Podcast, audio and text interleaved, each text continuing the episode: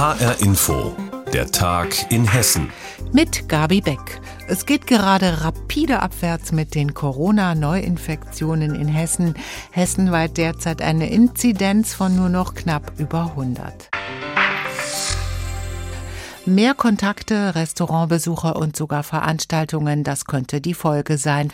Was gilt, ab wann und wo in Hessen. Das ist im Moment etwas verwirrend. Hessen-Reporterin Saskia Klingelschmidt hat den Überblick. Mein Kollege Gerd Kuhn hat sie gefragt, wo denn die Infektionszahlen am niedrigsten liegen. Allen voran ist das der Wetteraukreis mit einer Inzidenz heute von 58. Ein bisschen drüber liegen nur Darmstadt und der Kreis Darmstadt-Dieburg. Die Tendenz, die ist ja generell sinkend und dementsprechend liegen die Zahlen in neun Landkreisen in Hessen jetzt unter der 100 Startermarke. Das klingt alles super. Jetzt kommt das aber. Den ersten Kaffee und den ersten Kuchen in der Außengastronomie, etwa im Wetteraukreis, den gibt es frühestens erst ab Montag. Und leider ist ja für die nächste Woche alles andere als schönes Wetter gemeldet. Das heißt, es ist also wirklich fraglich, welcher Gastwirt oder welche Wirtin stellt denn da Bänke raus? Wie schade. Na, die paar Tage halten wir dann auch noch durch und trinken den Kaffee nach wie vor zu Hause. Aber was ist dann ab Montag noch alles möglich? Also eine Menge, denn es sollen ja wieder einige Läden öffnen dürfen, allerdings mit Zeitverzug. Das sprich in zwei Stufen. Ein Beispiel, wenn ab Montag ein Lieblingscafé, zum Beispiel im Wetteraukreis, wieder öffnet, dann geht das erstmal nur im Außenbereich mit einem negativen Test. Frühestens in einer Woche später könnten dann auch die Innenräume wieder öffnen im Wetteraukreis, wenn die Inzidenz dann fünf Tage unter 50 liegt und dann entfällt auch die Testpflicht für die draußen Kaffeetrinker. Was heißt das so für die Brauereien? Da habe ich nämlich mal nachgefragt. Naja, die sind derzeit in Hessen so ein bisschen in Hab-Acht-Stellung, aber aus mehreren Gründen. Ich habe bei der Vogelsberger Landbrauerei mal nachgefragt, die ist in Lauterbach im Vogelsbergkreis.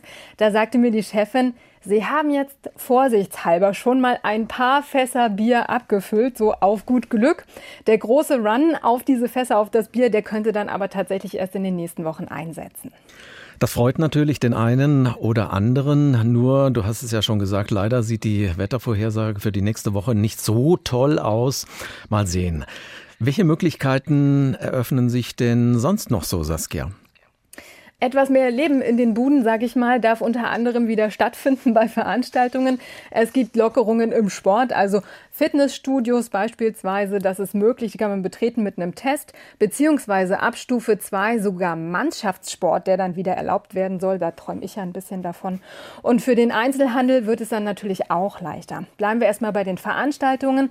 Wenn es ein berufliches Treffen oder eins so im öffentlichen Interesse ist, dann sind die erlaubt mit Tests im Innenbereich.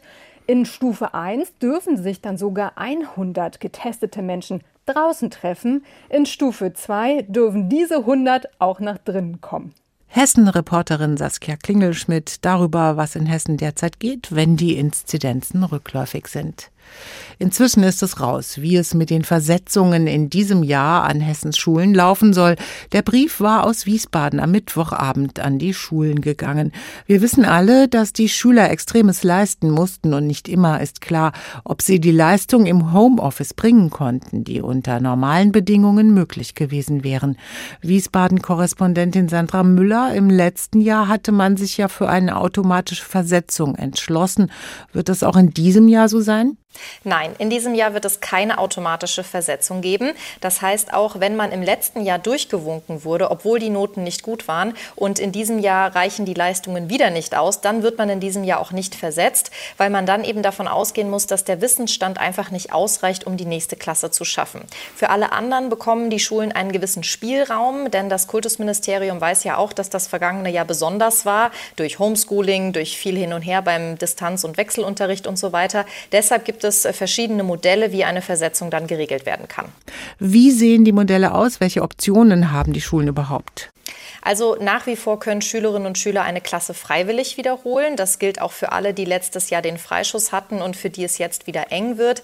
Es gibt außerdem die Option der Querversetzung, also dass man zum Beispiel vom Gymnasium in die Realschule wechselt.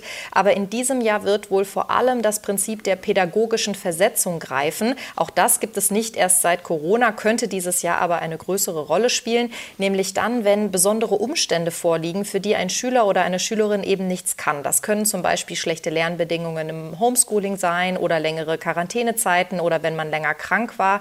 Und wichtig ist aber, wer pädagogisch versetzt wird, der muss dann an bestimmten Förderkursen teilnehmen, um die Lernrückstände aufzuholen. Und diese pädagogische Versetzung, die soll vor allem für die Jahrgangsstufen 7 aufwärts in Betracht gezogen werden, weil die ja mit Ausnahme der Abschlussklassen seit Mitte Dezember ausschließlich im Distanzunterricht gewesen sind. Stellt sich natürlich die Frage, wie überhaupt die Leistungen der Schüler bewertet werden.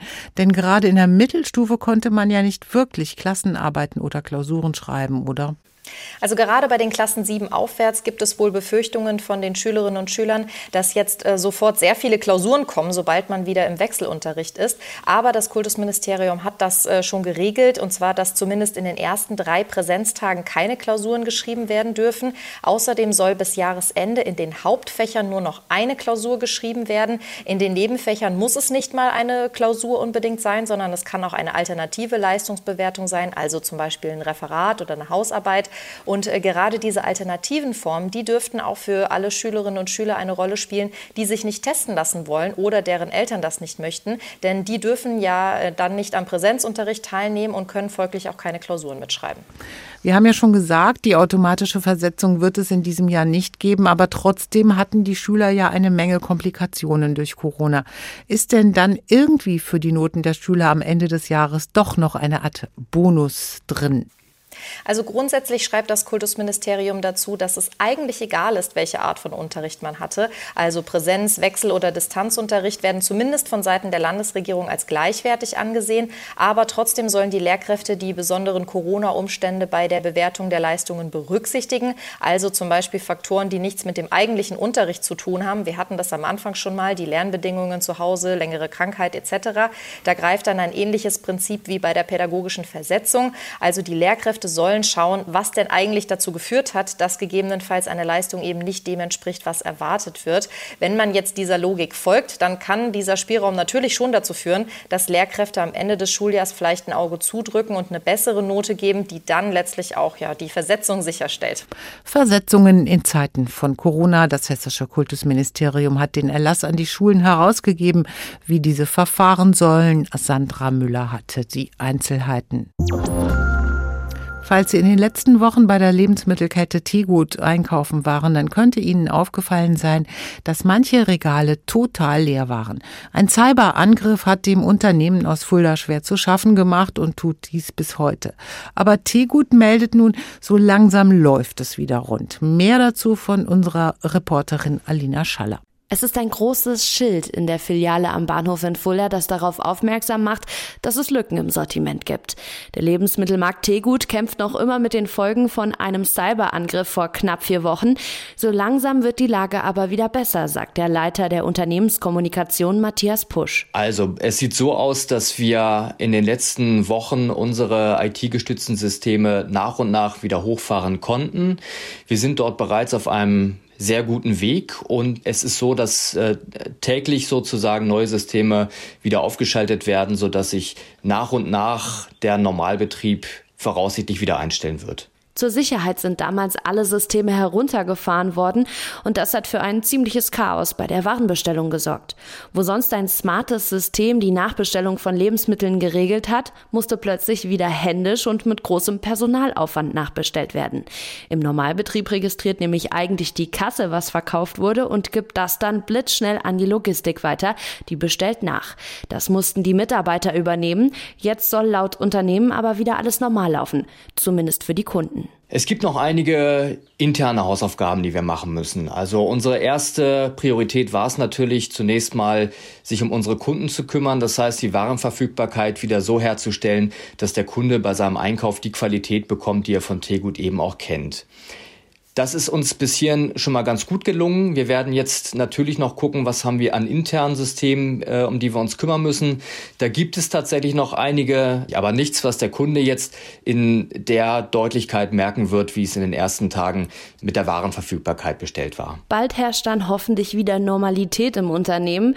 Die Kunden nehmen die leeren Regale aber ziemlich gelassen. Na gut, ich habe es in den regionalen Medien gelesen, dass dort wohl Schwierigkeiten waren und dass bestimmte Produkte nicht lieferbar sind. Na, ich glaube, es braucht einfach Zeit, dass die Unternehmen das lernen und begreifen, dass da eine Bedrohung existiert und einmal muss man es ihnen wohl zugestehen. Also, dass die Regale natürlich irgendwie leer sind und ja, das ist natürlich ärgerlich, weil man kann sich ja natürlich nicht die Sachen kaufen, die man möchte. ja gut, die können ja nicht anders reagieren und dafür können sie ja auch nicht. Also kann ich es schon verstehen. nee, ich habe überhaupt nicht gemerkt. Alles wird immer mehr online gemacht und dann gibt es natürlich auch äh, mehr Probleme. An der Kasse, also da, wo man mit Karte zahlen kann, ist extrem langsam. Ich dachte am Anfang, dass es gar nicht funktioniert. Also ich finde es ja frech, dass man sowas macht mit so einer Firma. Die machen ja nichts Besonderes und habe Verständnis auch für die Mitarbeiter, dass die Leute auch Geduld haben. Ich hatte auch damit kein Problem. Ja. Wie und warum es zum Angriff gekommen ist, ist noch unklar. Im Moment ermittelt die Polizei. Cyberangriff auf die Computer der Lebensmittelkette Tegut. So langsam erholt sich das Unternehmen davon. Alina Schaller hat berichtet endlich ins Grüne, auch in Frankfurt. In diesem Jahr feiert der Palmengarten 150 Jahre und der Grüngürtel wird 30 Jahre alt. Die Jubiläen sind Anlass für das Historische Museum in Frankfurt, ihnen eine Ausstellung zu widmen. Das Grün und die Stadt. Christoph Schäffer berichtet. Von einer Parkbank schauen wir auf die Wiese des Frankfurter Holzhausenparks, wo seit einiger Zeit fette Steinskulpturen das Fußballspielen unmöglich machen. Für Nina Gorgus ist das ein Beispiel, wie verschiedene Erwartungen an städtisches Grün in Konflikt geraten. Zum Beispiel würden wir hier mit einer Gartendenkmalpflegerin durch den Holzhausenpark gehen, würde sie dann uns erklären, ja, das Fußballspielen ist hier nicht gestattet, weil es schädigt den Rasen und vor allem das Wurzelwerk der Bäume. Dann andererseits geht man mit Eltern durch den Park, die wollen natürlich, dass ihre Kinder Flächen haben, wo sie sich austoben können, wo sie spielen können. In Corona-Zeiten sind Parks oft der einzige Treffpunkt. Das hat den Druck auf die Grünanlagen verstärkt, sagt Nina Gorgus. Die Kuratorin hat im Historischen Museum Frankfurt gerade die Ausstellung Frankfurter Gartenlust aufgebaut und ein reich bebildertes Lesebuch mit dem gleichen Titel herausgegeben. Die ersten Parks, so zeigt sie hier, entstanden in Frankfurt auf den Wallanlagen, als dieser Befestigungsring rund um die Stadt Anfang des 19. Jahrhunderts nicht mehr gebraucht wurde. Vorbild für die Grünanlage waren englische Landschaftsgärten, inszenierte Natur zum Flanieren. Und das Besondere auch daran war, dass sich Frankfurt sozusagen dann nach außen öffnete. Sie wurde nicht eine offene Stadt, aber man hat gesehen, so die Stadtgrenzen waren plötzlich fließend. Das Grün wuchs sozusagen mehr rein in die Stadt. Und auch seit dieser Zeit ist irgendwie klar, dass Grünflächen zum Konzept von Stadt gehört. Vor genau 150 Jahren wurde in Frankfurt der Palmengarten eröffnet. Pflanzen aus aller Welt wurden hier ausgestellt. Auch dies eine Inszenierung von Exotik die viel über den Geist des Kolonialismus verrät, sagt Nina Gorgus. Man konnte natürlich sozusagen Reisen im Wohnzimmer machen und Pflanzen anschauen, die man sonst nicht sieht. Aber diese exotisierenden Darstellungen erzählen ja auch etwas mehr von der eigenen Welt und vielleicht weniger von der fremden Welt. Also dass man einfach sich so, so eine Selbstvergewisserung ins Haus holte, aber auch koloniale Strukturen auch äh, rechtfertigte. Der 150. Geburtstag des Palmgartens ist Anlass für gleich drei Ausstellungen zum Thema Die Stadt und das Grün unter dem Dach des Historischen Museums Frankfurt. In der Schau zur Frankfurter Gartenlust zeigen alte Gemälde und Pläne die Entstehung der Frankfurter Parks und die Geschichte der Gartenbegeisterung seit dem 19. Jahrhundert. Das Grün und die Stadt. Das Historische Museum in Frankfurt beschäftigt sich mit den Parks der Stadt. Christoph Schäffer hat berichtet. Und das war der Tag in Hessen mit Gabi Beck. Mehr News aus Hessen gibt es immer auch auf hessenschau.de.